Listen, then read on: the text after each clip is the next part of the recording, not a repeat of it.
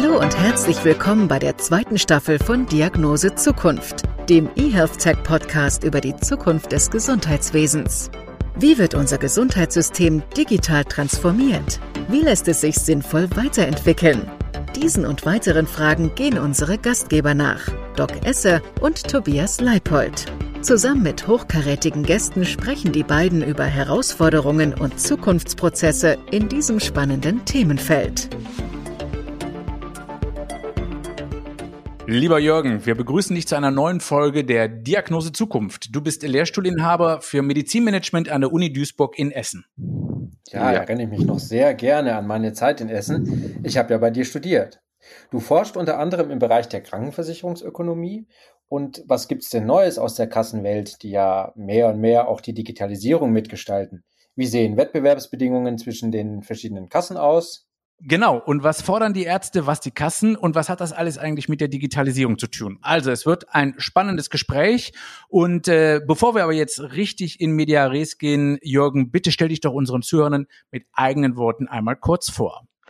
Ja, also Jürgen Basem, ich habe einen Lehrstuhl für Medizinmanagement an der Uni Duisburg-Essen. Von der Ausbildung her bin ich einerseits Wirtschaftswissenschaftler, andererseits Politologe, was eine ganz gute Mischung für diese äh, Tätigkeiten ist. Und ich äh, versuche über die reine Aufgabe als äh, Lehrstuhlinhaber hinaus auch an der Schnittstelle zur Praxis äh, mich zu betätigen. Ich leite diverse Schiedsgremien zwischen zum Beispiel Krankenkassen und Akteuren im Gesundheitswesen.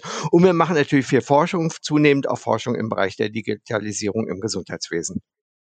Und das machst du ja schon seit längerem. Du schaust auf eine wirklich beeindruckende Karriere zurück.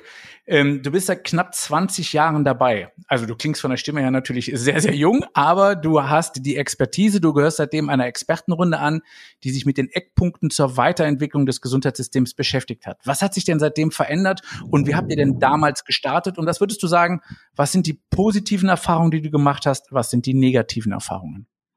Ja, also positiv und negativ hängt eng miteinander zusammen. Positiv ist, das Gesundheitswesen bewegt sich schon. Das Negative ist, es bewegt sich extrem langsam äh, weil die zentralen Baustellen, was die Versorgung angeht, dass wir ein relativ abgeschottetes System mit Krankenhaus äh, für die stationäre Versorgung und die niedergelassenen Praxen für die ambulante Versorgung haben, dass die Patientenflüsse dazwischen nicht gut funktionieren, dass die Daten dazwischen nicht gut funktionieren. Äh, das alles ist äh, nichts Neues. Da gibt's schon aus den 90er Jahren äh, Gutachten etwa des Sachverständigenrats fürs Gesundheitswesen, die das alles beschreiben.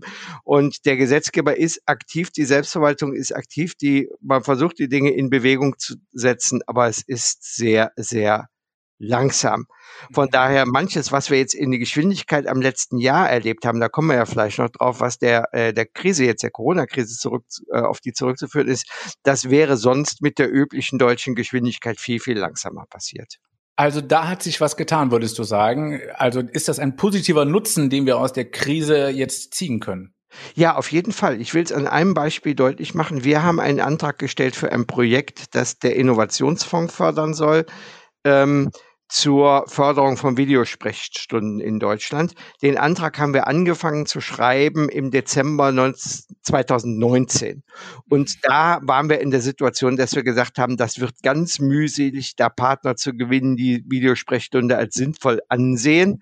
Äh, und das war ein Exotending. Äh, den Antrag haben wir abgegeben im März. Da war irgendwie schon, im März 2020, da war irgendwie schon absehbar, das könnte sein, dass das durch Corona schneller geht. Und als die Bewilligung kam für das Projekt im Herbst letzten Jahres, da war das ein volles Mainstream-Thema, was wir jetzt mit großer Freude tatsächlich angehen. Aber es zeigt eben in dem halben Jahr, äh, ersten halben Jahr Corona, sind neue Kommunikationsformen, digitale Kommunikationsformen zwischen Ärzten und und Patienten mit einer Geschwindigkeit ins System eingezogen, an die ich schon meinen Glauben verloren hatte.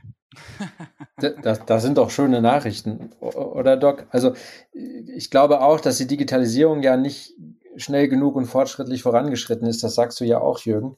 Was wir gerade auch sehen, ist aber, dass zum Beispiel auch durch solche Initiativen wie Krankenhaus Zukunftsgesetz doch durchaus eine ganze Bewegung in den IT-Abteilungen der Krankenhäuser auf einmal herrscht, und schon auch so ein bisschen ein Umdenken gibt und das als Chance benutzt wird.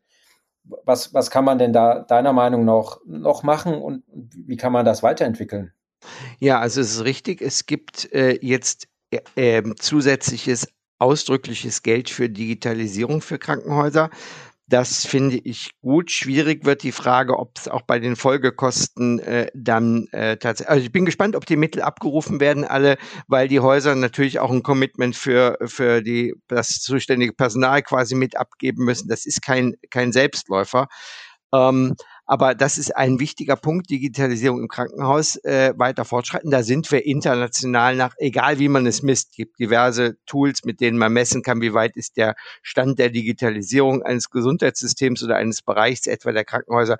Da sind wir ähm, äh, relativ weit hinten nach wie vor. Ähm, das Entscheidende aus meiner Sicht für die Versorgung wird aber sein, ob es uns gelingt, tatsächlich ähm, eine ähm, einrichtungsübergreifende äh, sichere Kommunikation über die äh, äh, Infrastruktur äh, dort äh, hinzubekommen. Ja, das kann nicht mehr sein, dass der Arztbrief ähm, vom Krankenhaus dem Patienten mitgegeben wird in einem Briefumschlag äh, und der wird dann dort beim Arzt eingescannt, äh, nachdem, vorher, nachdem vorher und nachher beide Seiten eigentlich die Voraussetzungen haben, digital das zu machen. Äh, an, an solchen Dingen leidet die Geschwindigkeit der Versorgung, die Exaktheit der Versorgung. Da müssen wir äh, dringend ran. Und das Zweite ähm, ist, äh, ich glaube, wir werden sehen, dass die Digitalisierung auch im eigentlichen Behandlungsprozess einen äh, deutlich weiteren Stellenwert bekommt. Wir haben gerade ja schon mal Videosprechstunde gesprochen. Äh, Gesundheits-Apps zum Beispiel ist das zweite Thema, äh, wo wir erst ganz am Anfang stehen und die Verknüpfung dann, das wird aus meiner Sicht auch total spannend, die Verknüpfung von äh, Gesundheits-Apps mit Arzneimitteln, etwa mit Medizinprodukten, da denke ich, liegen wirklich Potenziale. Jetzt muss ich aber noch mal ganz kurz einhaken, weil das fand ich spannend. Du sagtest, es gibt tatsächlich Tools, womit man die Digitalisierung äh, in den unterschiedlichen Ländern dann eben messen kann. Und da sind wir leider weit hinten. Ähm, was sind das denn für Tools und welche Länder sind denn gerade vorne und warum sind die vorne? Ähm, also äh, die Tools haben halt dann Listen, Checklisten, äh, was passiert im äh, Krankenhaus etwa äh, in, oder in anderen Gesundheitseinrichtungen schon digital und was passiert noch analog. Und da wäre eben so ein typisches Beispiel, äh, wird der Arztbrief schon äh, digital, äh, wenn der Patient das Krankenhaus verlässt, in die, in, in die IT äh, des behandelnden äh, Facharztes oder Hausarztes weitergegeben oder kriegt er so ein Papierding mit? Das wäre so eine typische äh, Frage. Oder Arzneimittelbestände, wie weit werden die schon digital ab ähm, abgeglichen wie die Nachforderung von, von, von Arzneimitteln, die ergänzt werden müssen im Sortiment. Inwieweit erfolgt das schon automatisch digitalisiert oder inwieweit muss da jemand durch die Regale gehen und gucken und so. Und ähm, ja, innerhalb Europas äh, ist ähm, Estland äh, ziemlich weit, Israel ist ziemlich weit, das wissen wir inzwischen natürlich äh, alle auch. Ähm, Deutschland war zu Beginn sehr wenn wir das im ursprünglichen zeitlichen Rahmen geschafft hätten, wären wir auch ziemlich weit vorne. Ich möchte daran erinnern, der Beschluss, dass wir eine elektronische Patientenakte, damals hieß die noch elektronische Gesundheitsakte, Karte, äh, einführen, ist 2003 gefällt worden und das, das Ganze sollte 2006 zum Leben erweckt werden. Es lebt noch nicht. Wenn wir da halbwegs im Plan gewesen wären, dann äh, wären wir weiter vorne. Das Ganze ist im Übrigen auch ein Lehrstück dafür, äh, was in so einem Gesundheitssystem schieflaufen kann, weil eben diese zehn Jahre, die wir schlicht verloren haben, die hängen einfach auch mit Webfehlern im System zusammen. Ja, das ist sehr spannend. Wir haben uns auch nochmal mit der Geschichte, auch mit dem, im Rahmen des E-Rezeptes beschäftigt, dass das eben 2001, 2002 aus dem Lipobuy-Skandal kam. Ähm, aber wir, wir schauen ähm, durchaus auch nochmal nach vorne und was wir auch feststellen, und vielleicht kannst du das auch bestätigen, dass eben die Krankenkassen auch mehr und mehr in die Digitalisierung jetzt mit einsteigen, eben also nicht nur vom Gesetzgeber äh, Maßnahmen getroffen werden, ähm, aber trotzdem muss das natürlich auch vom Gesetzgeber oder von politischen Entscheidungen flankiert werden. Ich sag mal, am Ende muss es einfach etwas für den Patient sein äh, und für den, für den Arzt, was uns einfach so einen erlebbaren Nutzen, Nutzen macht. Vielleicht äh, kannst du zu den Krankenkassen und der Digitalisierungsbemühungen noch was uns noch was sagen? Ja, also bei den Krankenkassen ist natürlich zunächst einmal, es ist ein betriebswirtschaftlich, ist innerorganisatorisches Thema. Ich hatte äh, vor ein paar Monaten äh, ein Gespräch mit einem äh, Vorstand einer großen Krankenkasse, die relativ kontinuierlich wächst. Der sagt, wir haben schon lange aufgehört, obwohl wir kontinuierlich wachsen, zusätzliche Mitarbeiter einzustellen, weil wir aus der Digitalisierung der Betriebsabläufe so viel Effizienzreserven rausholen, dass wir das nicht äh, brauchen, sondern wir können sozusagen mit dem bestehenden Stand an Mitglied Mitarbeitern wachsende Versichertenbestände äh, bearbeiten wegen der Digitalisierung. Das ist äh, für die Krankenkassen schon ein wichtiger Punkt, aber es ist natürlich nur der kleinere Teil. Das ist klar. Der andere Teil ist, dass äh, Krankenkassen auch zunehmend erkennen, dass durch den geeigneten Einsatz von äh, Digitalisierung in der Versorgung ihrer Versicherten nützliche Dinge passieren können. Ähm, und äh, da sieht das Gesetz ja äh, glücklicherweise vor, dass die Krankenkassen Spielräume haben, eigene Versorgungsmodelle aufzusetzen. Ob das im Rahmen von sogenannten Modellvorhaben passiert oder ob das im Rahmen von Verträgen zur besonderen Versorgung, das sind halt die entsprechenden Paragraphen, ähm, äh, passiert, ist jetzt nachrangig wichtig. Die Krankenkassen müssen nicht äh, nur das machen, was gemeinsam und einheitlich vorgeschrieben ist, das ja relativ viel ist im deutschen System, sondern sie können auch ähm, eigene Initiativen in der Versorgung ergreifen. Das tun sie auch schon seit vielen Jahren. Seit wir haben seit 20 Jahren äh, Initiativen der Krankenkassen in Richtung Versorgung und die werden jetzt zunehmend auch darauf untersucht, kann man äh, kann man da vernünftige Projekte machen, in denen Digitalisierung eine wichtige Rolle spielt. Und zwar in einem, äh, wie du das gesagt hast, für die Patienten auch merkbaren äh, Rahmen. Also haben die Patienten selber direkt was davon, dass in dem, Pro in dem Projekt auf digitale Informationsabläufe, in digitale Medien der unterschiedlichsten Art gesetzt wird. Hast du da schon ein Beispiel für, also wo die Patienten wirklich was davon haben oder was zumindest in Zukunft vielleicht für die Patienten dann optimaler werden könnte? Ja, also zum Beispiel, wenn ich ein äh, Callcenter einsetze, das verknüpft ist mit äh, digitalen ähm, Anwendungen des Versicherten auf seinem Smartphone und die Ergebnisse dann gleichzeitig in äh, die äh, Software von Leistungs äh, von behandelnden Ärzten reinfließt. Das wäre so ein Beispiel, wo man äh, sozusagen die Informationen, die man äh, digital oder analog generieren kann, gleichzeitig in die äh, Behandlung digital einfließen lässt. Und da gibt es eine ganze Reihe von Projekten, die das äh, schon äh, tun. Informationsaustausch, da hatten wir anfangs drüber gesagt, Strichwort Arztbrief, der Informationsaustausch zwischen äh, Fachärzten, medizinischen Zentren und Krankenhäusern. Äh, der wird in einer Reihe von Projekten äh, bewusst schon digital äh, gemacht. Äh, das sind dann zum Teil im Moment noch Insellösungen, weil wir nicht die ganz Deutschland äh, kompatible Telematikinfrastruktur schon stehen haben. Aber äh, das zeigt immerhin, das war ja der Punkt, dass die Krankenkassen solche Projekte bewusst und beherzt ähm, fördern, äh, weil sie eben erkennen, dass da äh, Dinge passieren. Ein ganz wichtiger Punkt, das würde ich noch sagen, ist, die Krankenkassen waren ja anfangs sehr skeptisch, ob sie Projekte des Innovationsfonds ähm, gut finden sollten. Der Gesetzgeber hat ja entschieden, wir geben äh, anfangs 300, jetzt 200 Millionen Euro im Jahr für Projekte der äh, Förderung äh, im Bereich der Versorgung, neue Versorgungsinitiativen. Ähm, und das wird zum Teil aus Krankenkassengeld auch finanziert. Die Krankenkassen waren anfangs sehr skeptisch. Inzwischen haben sie schon lange erkannt, dass das ein guter Weg ist, auszuprobieren, was Neues passiert im Gesundheitswesen. Und ein relevanter Anteil äh, der Projekte, die da gemacht werden, äh, haben schlicht und einfach auch Digitalisierung entweder sogar als Schwerpunkt oder zumindest als Element mit drin. Dann sollte es dir natürlich aber auch wirklich gut gefallen, dass ja jetzt äh, seit kurzem die medizinischen Applikationen zugelassen worden sind. Was hältst du denn davon? Also Medizin-Apps auf Rezept. Ja, das ist eine Initiative, ähm, die man äh, sicherlich in dieser Form Jens Spahn zuschreiben muss. Ich bin ja durchaus an manchen Punkten sehr kritisch zu den Dingen, die äh, Jens Spahn tut. Äh, aber an der Stelle finde ich, hat er ja schon früh, da war er ja noch gar nicht Gesundheitsminister, äh, sondern noch äh, Staatssekretär im Finanzministerium. Da hat er mit anderen zusammen ein Buch geschrieben über äh, App vom Arzt und äh, hat das dann als Minister auch äh, umgesetzt. Äh, und wir sind, da sind wir tatsächlich auch jetzt führend. Ich höre das auch tatsächlich, wenn ich auf äh, internationalen äh, Kongressen, im Moment heißt das halt irgendwelche Zoom-Konferenzen mit Leuten aus anderen Ländern, äh, bin, dass da häufig das Gespräch drauf kommt, äh, was wir da Innovatives machen. Es ist ja so, dass ähm, Hersteller von Gesundheits-Apps in sehr kurzer Zeit ähm, es äh, schaffen können, äh, von den Krankenkassen zumindest vorläufig mal bezahlt zu werden. Und äh, wenn sie schon gute Daten vorgelegt haben, dass das wirkt, was sie da haben, auch tatsächlich schon dauerhaft bezahlt werden können. Und solange sie das noch nicht können, ein Jahr, im Notfall sogar zwei Jahre Zeit kriegen, während die Krankenkassen äh, die App schon für ihre Versicherten bezahlen, erst noch den Nutzennachweis zu erbringen. Das, das ist auch für dich interessant, äh, Halvi. Du, du äh, arbeitest ja auch an einer digitalen App.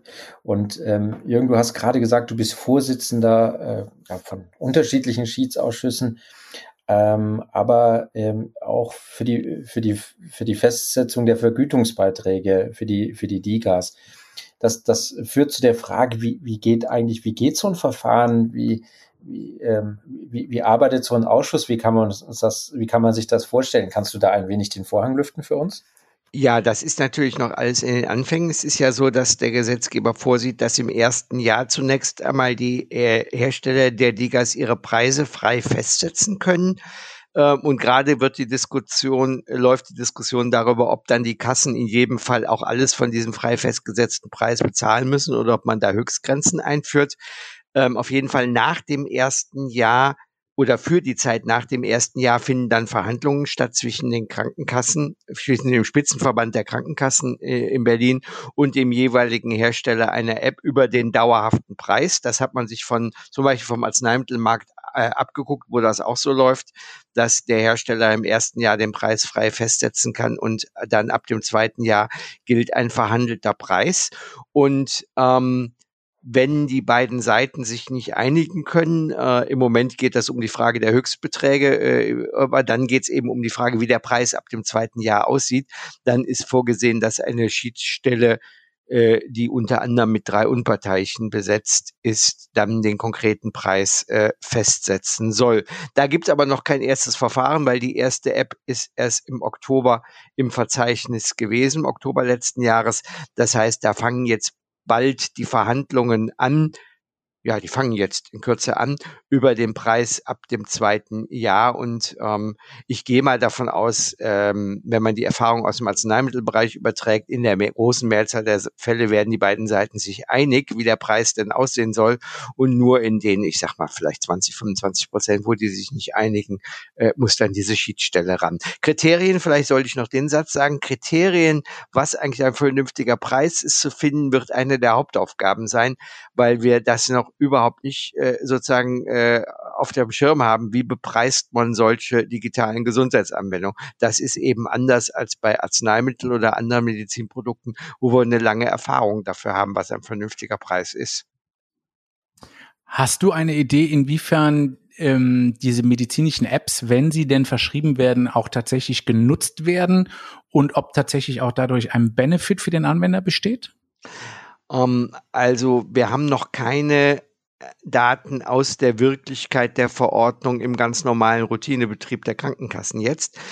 Ähm, was wir haben, sind Daten aus den Studien, die die Hersteller der Apps äh, gestartet haben, um in das Verzeichnis reinzukommen. Ja, es gibt ähm, äh, ja, das hatte ich gerade gesagt, die Möglichkeit, dass man schon mit fertigen Studien kommt und dann dauerhaft finanziert wird, solange der Gesetzgeber das so lässt. Und es gibt die zweite Möglichkeit, dass man erstmal nur mit einem Konzept kommt und dann während des ersten Jahres oder der ersten zwei Jahre die Studien erst lauf, laufen, mit denen dann die Daten generiert werden. Aber die, die bisher schon Studien haben laufen lassen, ähm, die haben genau natürlich versucht zu messen, was ist der medizinische äh, Nutzen.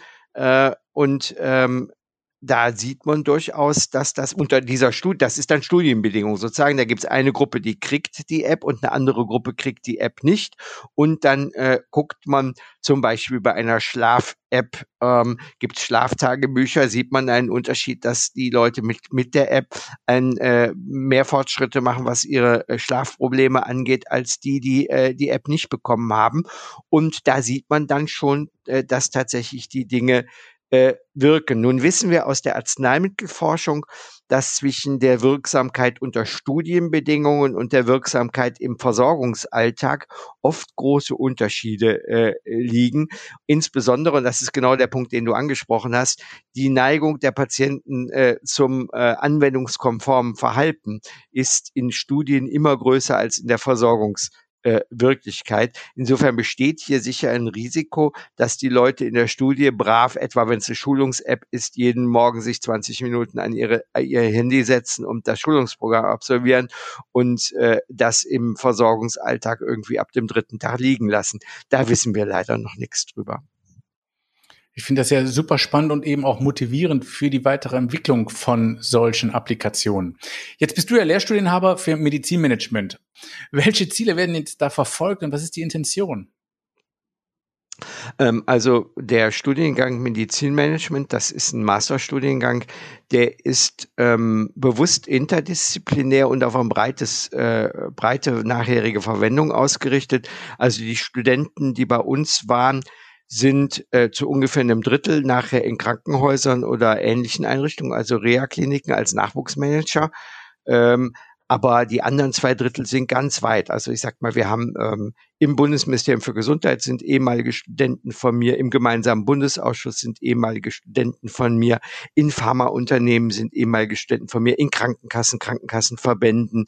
Also das ist ein ganz breites Spektrum, wo die Studenten hinkommen, weil wir eben auch ganz breit aus, äh, ausbilden. Also wir machen äh, Grundstrukturen des Gesundheitswesens, welche Management-Herausforderungen stellen sich im Krankenhaus, aber auch in der Krankenkasse, in einem integrierten Versorger, in einem Dienstleister. Äh, all das ist bei bei uns im, im Fokus. Und ich kann den Studiengang nur sehr empfehlen. ähm, ähm, das, das, ist ja ein, einer der Fragen, die, die mich auch damals angetrieben haben, ist, wie lassen sich in einer vernünftigen Form äh, Medizin und Ökonomie miteinander vereinen oder wie können sie profitieren voneinander oder vielleicht auch hindert, hindert, hindert es. Ähm, lieber Jürgen, ich, ich würde gerne mit dir einen Blick in die Glaskugel werfen ähm, wenn man, wenn man jetzt äh, in, die, in die Zukunft schaut, mal 10, 15 Jahre äh, äh, und den Nebel sich ein wenig in der Kugel lichtet, wie würden denn der Weg zum viel optimaleren Gesundheitssystem äh, aussehen? Also vielleicht ist auch die Frage, was heißt denn überhaupt optimal? Also und am, und am Ende natürlich auch im Rahmen unseres Podcasts, welche Rolle können die Digitalisierung dabei spielen? Ich glaube, auf diese Frage kann ich nahtlos da anknüpfen, wo wir zu, vorhin bei der Diagnose waren. Eines der Hauptprobleme des Gesundheitswesens sind die äh, Tatsache, dass wir chronische kranke Patienten, multimorbide, ältere chronisch kranke Patienten haben, die oft bei uns zwischen den verschiedenen Bereichen des Gesundheitssystems nicht vernünftig äh, behandelt werden, weil die Abläufe, wer ist wann wo zuständig, wer macht wann was, wer hat welche Informationen äh, zu welchem Zeitpunkt nicht vernünftig vorliegen. Äh, da müssen wir ran, da sind wir im internationalen Vergleich nicht gut. Und das, denke ich, ist schon der zentrale Punkt, wo wir besser werden können und wo Digitalisierung ähm, an unterschiedlichsten Stellen, wie wir das in, in diesem Podcast besprochen haben, wirklich auch äh, helfen kann. Das ist der eine Punkt, wo ich mir wirklich erwarte, dass das Gesundheitswesen deutlich weiter ist in 15, 20 Jahren. Der zweite Punkt ist, ähm, wir sehen im Moment den Beginn einer Revolution, was die Arzneimittelversorgung angeht, durch die ähm, zunehmenden Erkenntnisse, was äh, die Gensequenzierung angeht. Ähm, nur vor zehn Jahren war das ein ein reiner Science Fiction, dass wir für einzelne Erkrankungen tatsächlich äh, gentherapeutisch eingreifen und diese Krankheiten vielleicht für immer bei einem Patienten heilen. Wir haben jetzt die ersten halbes Dutzend Arzneimittel, die diesen Anspruch haben. Und da sind wir äh, am Anfang einer Revolution und ähm, die geht auf jeden Fall weiter. Ähm, und äh, was die Erfolgsmessung von sowas angeht, sind wir wiederum sehr schnell auch beim Thema der Digitalisierung, weil wir natürlich die Tatsache, dass alle Leute ein Handy mit sich rum haben, ob das in 20 Jahren noch ein Handy ist, weiß ich nicht, aber irgend so ein Tool wird man haben, gut nutzen können, um damit auch Erfolgsmessung äh, von äh, therapeutischen Innovationen zu machen. Und von daher, ich sehe gerade auch in der Verbindung von neuen Arzneimitteln und digitalen Tools wirklich auch einen wichtigen Punkt, wo ich denke, wo es äh, Fortschritt äh, geben kann. Das können so banale Dinge sein wie Patiententagebücher, die digital geführt werden, aber da lassen sich natürlich auch noch viel anspruchsvollere äh, Kombinationen vorstellen. Jetzt haben wir die ganze Zeit über Digitalisierung gesprochen. Jetzt frage ich mich natürlich, hast du noch eine analoge Gewohnheit, die sich auch definitiv nicht digitalisieren lässt? Ähm, ja, ich rasiere mich nach wie vor analog und ich glaube, ich werde mich auch in 20 Jahren noch analog rasieren. Und mein Fahrrad wird, glaube ich, auch in 20 Jahren. Nein, das stimmt schon nicht mehr. Das hat schon irgendwie so ein digitales Tool da drauf sitzen, das ist klar. Also das ist ein guter Punkt. Ich glaube, ganz viel von dem, was wir uns heute analog nur vorstellen können, wird einfach in 20 Jahren auch digital äh, sein. Ich bin da selber äh, optimistisch und ich sehe auch wirklich eher die Chancen als äh, die Risiken. Das hat bei mir auch gedauert, das will ich auch deutlich sagen. Ich habe vor 20 Jahren auch noch äh, Gutachten geschrieben, bei denen ich überzeugt davon war, die Kosten-Nutzen-Balance von so Dingen wie elektronischer Patientenakte ist fraglich oder so. Da äh, glaube ich inzwischen, wir können da wirklich äh, mehr äh, rausholen. Äh, einfach auch, das muss man sagen, weil die natürlich die ähm, die technische Entwicklung, äh, die Speicherkapazitäten, die mögliche Geschwindigkeit und also was, das hat so viel zugenommen, dass da einfach inzwischen, glaube ich, die Kosten-Nutzen-Balance relativ günstig ist. Ein wichtiges Thema, da würde ich gern noch den Fokus drauf legen, ist Datenschutz. Ähm, und zwar mhm. in dem Sinne, dass ich denke, wir müssen da weniger Barrieren haben. Auch das ist für mich persönlich ein Lernprozess. Ich habe lange äh, gedacht, wir, der Gartenschutz muss über allem stehen und selbst wenn wir damit therapeutische Fortschritte verhindern, sollte uns der Datenschutz das wert sein. Das sehe ich inzwischen anders, weil ich glaube, zum Schutz des einzelnen Bürgers gehört auch, dass wir die Möglichkeiten, die für seine Gesundheit entstehen durch digitale äh, Informationsprozesse, dass wir die mit einbeziehen. Und das sollte aus meiner Sicht schon zu einer gewissen Relativierung von Datenschutz äh, führen. Ich habe mit großer Freude gesehen, dass der Sachverständigenrat fürs Gesundheitswesen gestern dazu ein Gutachten zur Digitalisierung vorgelegt hat und die genau auch das sagen, Leute, wir dürfen den Datenschutz nicht über alles stellen, der ist wichtig, das ist klar, aber wir müssen auch sehen, dass die Leute auch einen Preis dafür bezahlen, wenn wir den Datenschutz über alles stellen. Und da denke ich, müssen, wir sind im europäischen Vergleich ziemlich strikt, was die Umsetzung angeht. Wir haben ja eine gemeinsame europäische Datenschutzgrundverordnung, aber die kann man auch liberaler leben. Das zeigen uns andere Länder. Und ich glaube, die medizinische Versorgung würde davon profitieren, wenn wir da äh, nochmal neu äh, rangehen. Ach, das finde ich ja spannend, weil das ist ja wirklich ein sehr heißes Thema, was ja auch vielen Patienten wirklich auf der Seele liegt und auch am Herzen, weil sie eben Sorge haben, dass mit ihren Daten Schindluder getrieben werden könnte. Natürlich, die, die Hürde dafür, dass man Schindluder treibt, muss man hoch ansetzen. Das ist schon klar. Ich nehme mal, wenn wir nochmal die digitalen Apps nehmen, ein gutes Beispiel. Ähm, wer in die Krankenkassenfinanzierung rein will mit einer digitalen App, muss sicherstellen, äh, zusagen und sicherstellen, dass die Daten nicht abfließen für irgendwelche dritten Zwecke. Ja, das ist ja häufig bei Gesundheits-Apps ist ja äh, die Datengenerierung, um damit dann Marketing für andere Produkte machen zu können oder so ein wichtiger Punkt. Da sagt die digitale Gesundheits-Apps-Verordnung des Ministeriums klipp und klar, ihr müsst euch entscheiden, wenn ihr von den Krankenkassen bezahlt werden wollt, dann dürfen die Daten nichts äh, letztlich, äh, genau, kein A, keine Werbung und B, nicht abfließen für Leute, die sie zur Werbung benutzen. Und ich finde, ja. das ist so, an der Stelle müssen wir Hürden aufsetzen, das ist klar, aber wir dürfen es eben nicht überziehen. Wir dürfen nicht die Hürden so hoch machen, dass nichts funktionieren kann in der Digitalisierung. Das, das, das ist ja fast schon das Wort auch zur persönlichen Diagnose Zukunft, äh, Jürgen, unserer letzten Frage, ähm, die wir dir noch stellen mögen. Wie, wie lautet denn deine persönliche Diagnose Zukunft? Ja, also erstmal hoffe ich, dass wir die Krise, die Corona-Krise äh, überwinden können. Und ich hoffe auch, dass der Schaden, was das Vertrauen der Bevölkerung in die äh, Regierung angeht, nicht zu dauerhaft ähm, ist. Im Moment richtet die Politik natürlich erheblichen Flurschaden an, was äh, das Vertrauen der Bürger in die äh, staatlichen Institutionen Absolut. angeht. Ich hoffe, ich hoffe, das ist mir sehr wichtig. Äh, ich, ich bin ein begeisterter und überzeugter Anhänger unseres Rechtsstaats, unserer Demokratie und unserer pluralen Gesellschaft. Ich hoffe, dass wir unbeschadet aus Corona was das Grundvertrauen der Bürger äh, in diese Gesellschaft angeht, ähm, rauskommen. Äh, dies ist mir so wichtig, dass ich das zunächst mal zu meiner äh, persönlichen Diagnose sage, diese Hoffnung, dass das der Fall ist, ähm, dass wir dann als plurale demokratische Gesellschaft beherzt an die zusätzlichen Aufgaben im Gesundheitswesen rangehen äh, die wir in unserem Podcast jetzt hier ausführlich beschrieben haben. Da ist Digitalisierung nicht alles, aber es ist schon ein wichtiger Schritt, über, für, über den manches leichter möglich wird. Das war die Diagnose Zukunft heute mit Professor Dr. Jürgen Wasem, Lehrstudienhaber für Medizinmanagement an der Uni Duisburg und Essen. Und natürlich war wieder Tobias Leipold dabei und Doc Esser. So, lasst euch nicht verunsichern von der Regierung, bleibt gelassen, bleibt gesund und hört bei uns wieder regelmäßig rein. Macht's gut, tschüss. Vielen Dank, tschüss. Ja, danke auch beiderseits, tschüss. Wir hoffen, wir konnten Ihnen heute ein paar neue Denkanstöße geben und freuen uns auf die nächste Episode. Vielen Dank fürs Zuhören. Bleiben Sie gesund.